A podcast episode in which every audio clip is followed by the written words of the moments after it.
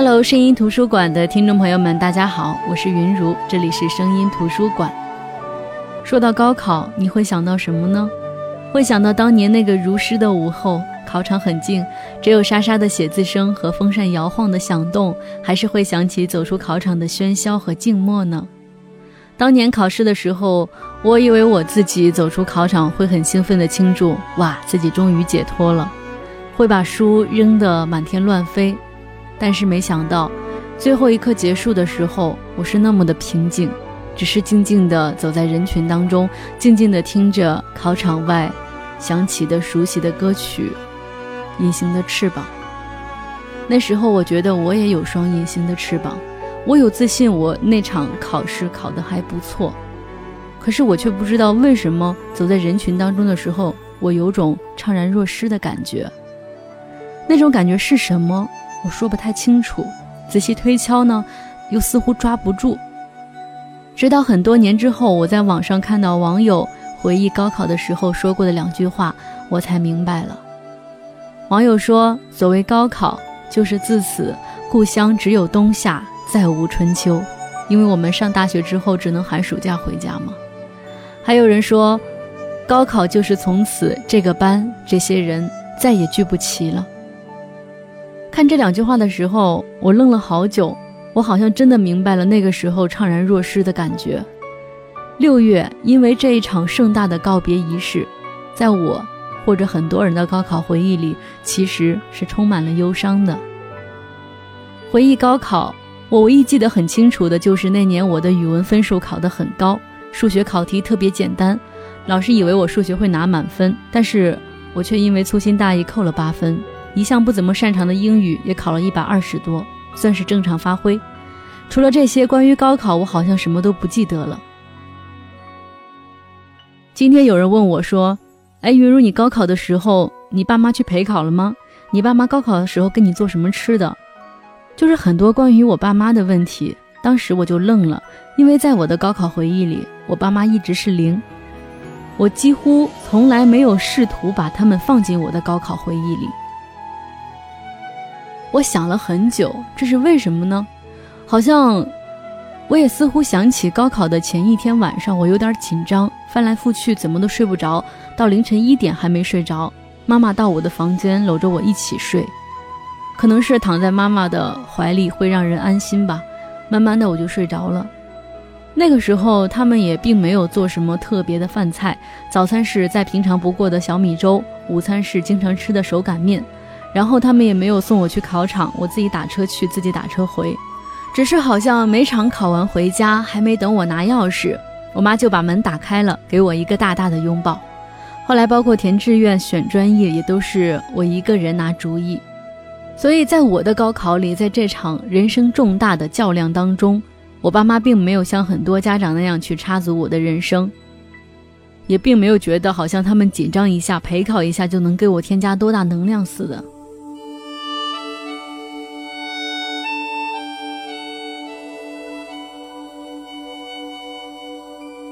看到新闻里说，有的家长为了给孩子打气，在考场外送佛经来保佑孩子考好；有的家长专门辞职，在高三一年陪读。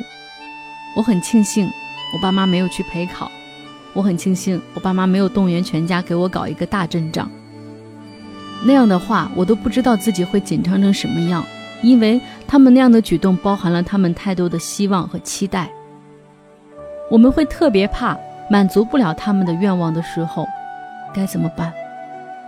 我爸妈当我是像平常上学一样，让我安心很多。可是这个世界上更多的是把高考看得顶顶重要的父母。每次新闻里看到考场外面焦灼的家长、忙碌的交警和逮着人就问的媒体同行，我就特别特别同情高考的孩子们。为什么我们的父母当年高考就可以一个人全部搞定？当年高考一九七七那么艰难的时刻，他们都挺过来了。为什么他们觉得自己行，而自己的孩子就不行呢？那父母到底是怎么想的呢？父母陪考的心态是怎么样的呢？今天我们就通过莫言的散文集《会唱歌的墙》来跟大家分享一下。更多的节目内容也可以关注公众号“声音图书馆”。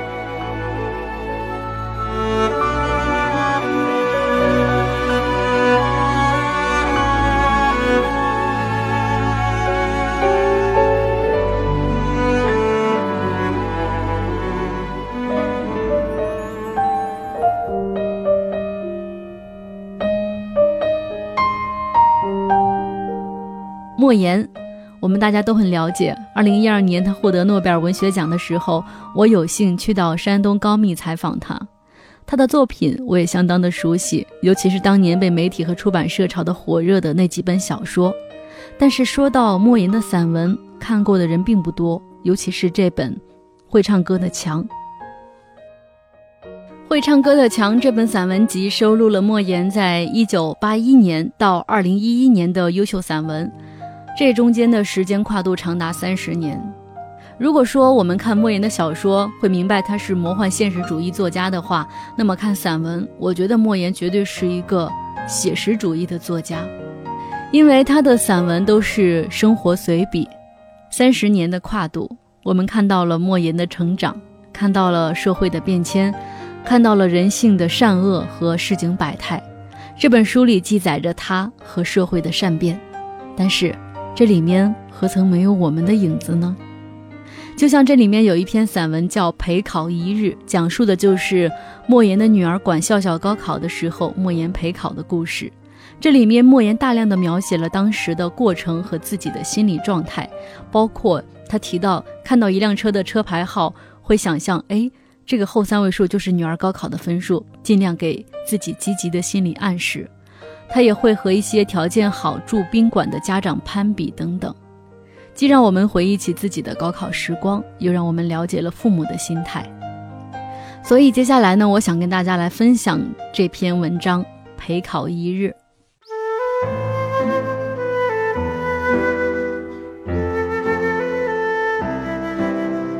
七月六日晚，带着书、衣服、药品、食物等诸多在这三天里有可能用得着的东西，搭出租车去赶考。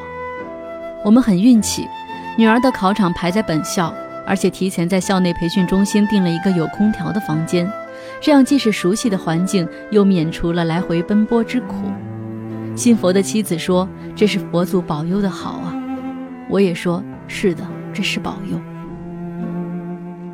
坐在出租车上，看到车牌照上的号码尾数是五七五，心中暗喜，也许我女儿就能考五百七十五分，那样上个重点大学就没问题了。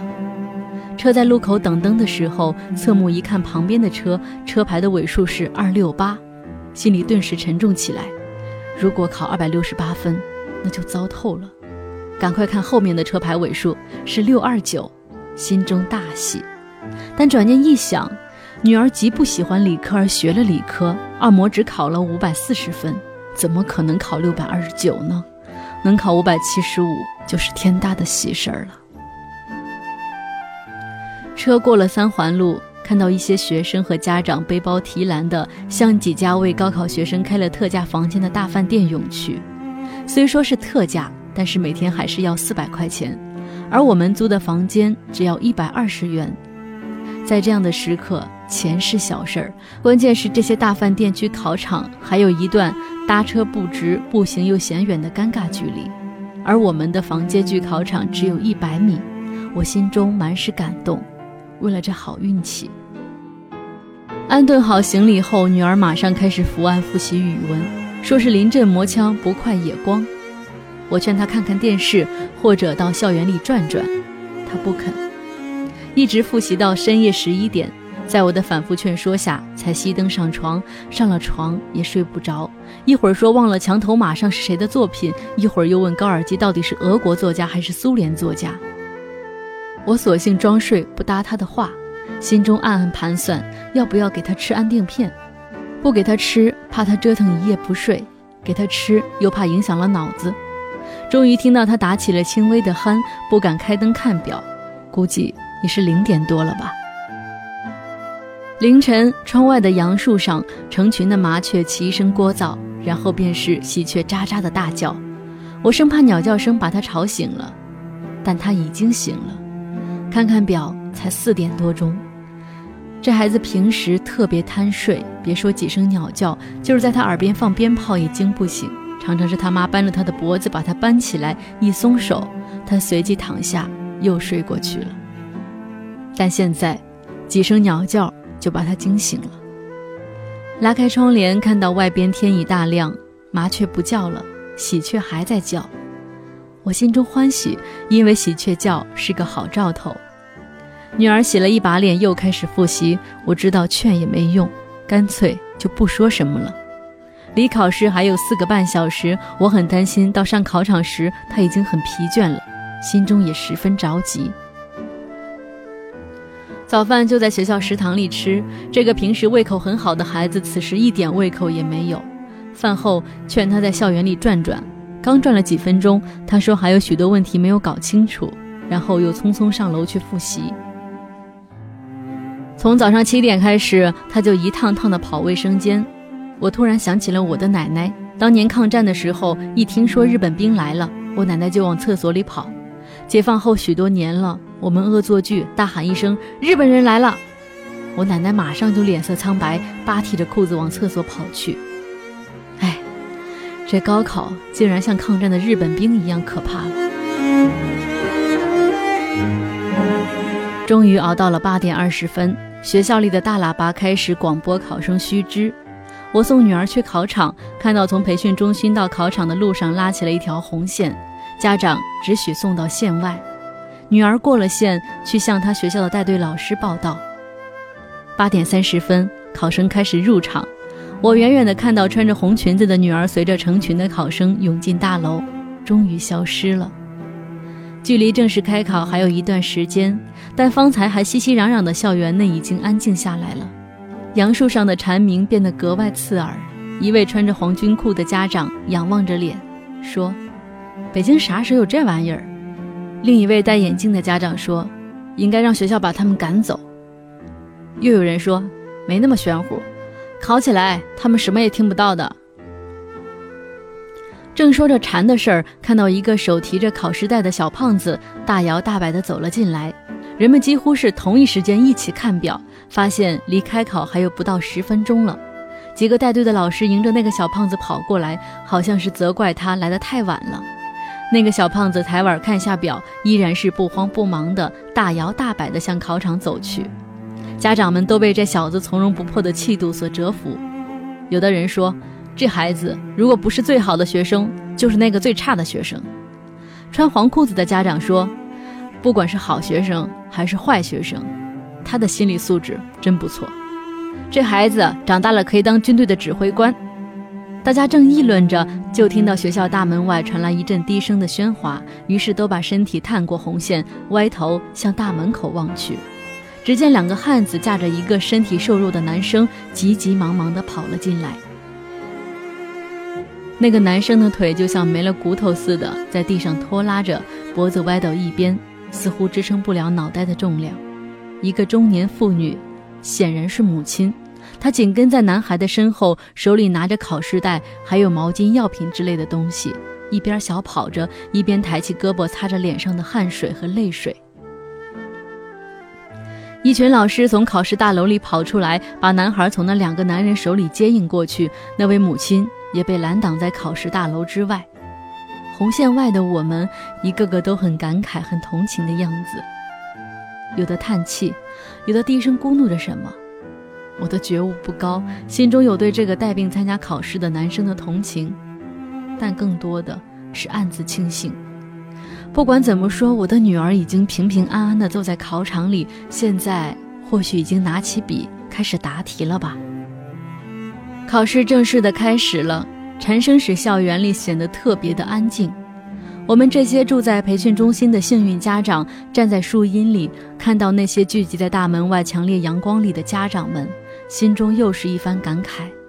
因为我们事先知道了培训中心对外营业的消息，因为我们每天花了一百二十元，我们就可以站在树荫里，看着那些站在烈日下的与我们身份一样的人。可见世界上的事情绝对的公平是不存在的，比如说这高考本身也存在着很多的不公平，但它比当年的推荐工农兵大学生是公平的多了。对广大的老百姓的孩子来说，高考是最好的方式。任何不经过考试的方式，比如说保送，比如说推荐，比如各种加分，都存在着暗箱操作的可能性。有的家长回房间里去了。但大多数的家长还站在那里说话，话题飘忽不定。一会儿说到天气，说北京成非洲了，成印度了；一会儿又说当年的高考是如何的随便，不像现在如临大敌。学校的保安过来干涉，让家长们不要在校园内说话。家长们很顺从地离开了。将近十一点半的时候，家长们都把着红线，眼巴巴地望着考试大楼。大喇叭响了起来，说：“时间到了，请考生们立即停止书写，把卷子整理好放在桌子上。”女儿的年级主任跑过来，兴奋地对我说：“穆先生，有一道十八分的题，和我们海淀区二模卷子上的题几乎一样。”家长们听到这个消息，也随着兴奋起来。一位不知道是哪个学校的带队老师说：“行了。”明年海淀区的教参书又要大卖了。学生们从大楼里涌了出来，我发现了女儿，远远的看到她走得很昂扬，心中感到有了一点底，看清了她脸上的笑意，心中更加欣慰，迎住他，听他说：“我感觉好极了，一进考场就感到心中十分的宁静。作文写得很好，题目是天上一轮绿月亮。”下午考化学，散场的时候，大多数孩子都是喜笑颜开，说今年的化学题出的比较容易。女儿自觉考得也不错，第一天大获全胜，赶快打电话往家里报告喜讯。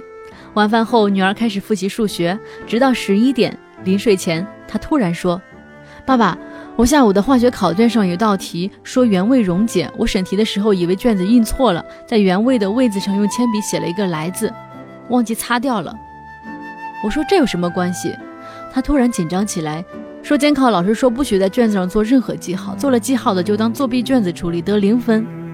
我说，如果这也算记号的话，那作文题目是不是也算记号？再说了，即便算记号，你知道谁来判你的卷子吗？他听不进我的话，心情越来越坏，说，完了完了，我化学可能要得零分了。我说，我说了，反正你也不信，你可以打电话问问你的老师，听听他怎么说。他给他老师打了电话，一边诉说一边哭。老师也说没有事儿，但他还是不放心。无奈，我又给山东老家在中学当校长的大哥打电话，让他劝说。总算是不哭了，但心中还是放不下，说我们是在安慰他。我说：“笑笑，退一万步说，他们把我们的卷子当成了作弊卷，给了零分，我们一定要上诉，跟他们打官司。爸爸认识不少报社的人，可以借助媒体的力量把官司打赢。”凌晨一点钟，女儿心事重重地睡着了。我躺在床上，暗暗地祷告着：老天保佑，让孩子一觉睡到八点。但愿他把化学卷子的事儿忘记，全身心地投入到明天的考试当中去。明天上午考数学，下午物理，这两项都是他的弱项。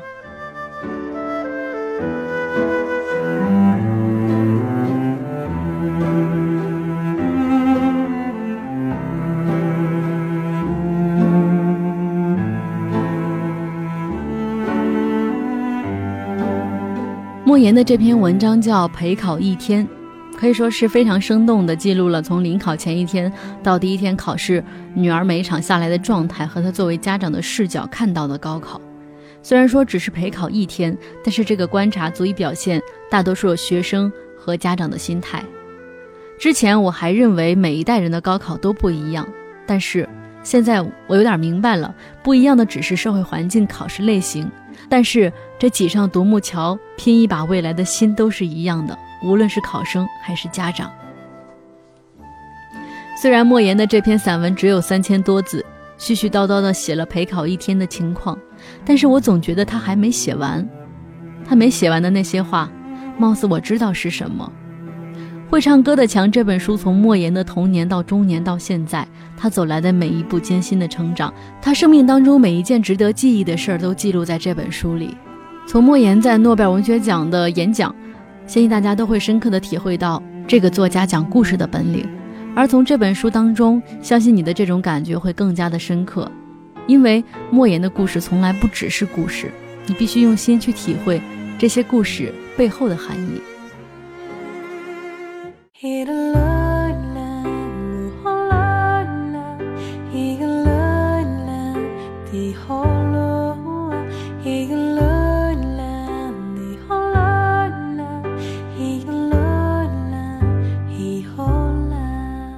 好的，这就是声音图书馆今天的全部内容。也许很多人会觉得高考很不好，会说为什么我的一生要用一场考试来决定呢？